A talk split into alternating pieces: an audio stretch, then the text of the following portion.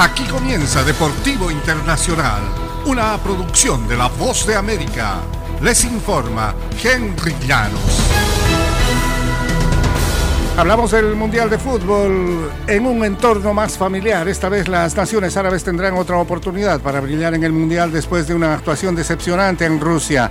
Ninguna de las cuatro selecciones árabes que participaron en la Copa del Mundo de 2018 superaron la primera ronda y solo Arabia Saudí y Túnez lograron victorias de consolación en sus últimos encuentros de la fase de grupos.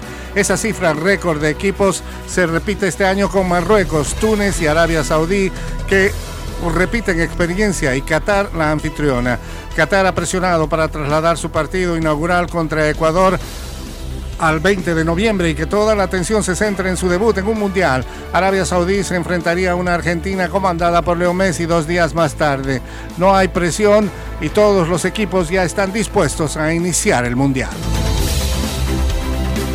Por otra parte, el capitán Robert Lewandowski cargará con las esperanzas de Polonia en la Copa Mundial como la estrella en el plantel del técnico Czesław Michniewicz.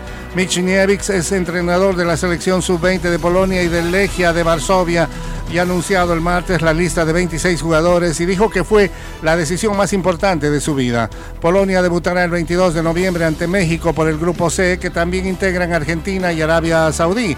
Lewandowski de 34 años y máximo artillero de Polonia con 76 goles en 134 partidos, será el capitán del equipo mientras busca conseguir sus primeros goles en un mundial.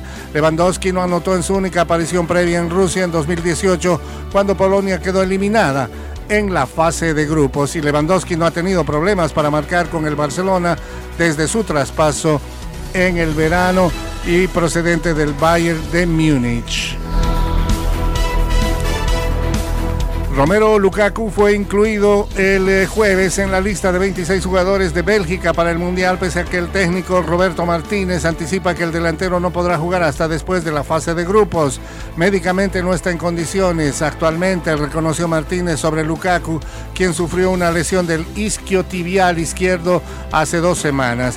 Goleador histórico de Bélgica con 68 tantos, Lukaku apenas ha disputado cinco partidos con el Inter de Milán esta temporada y estuvo fuera de acción durante dos semanas debido a una lesión muscular. Al anunciar un plan que cuenta con los históricos Kevin De Bruyne y Eden Hazard, Martínez insistió que no le está dando un trato especial a Lukaku dada su importancia para este equipo que tiene pretensiones en el Mundial. Y hasta aquí Deportivo Internacional, una producción de La Voz de América.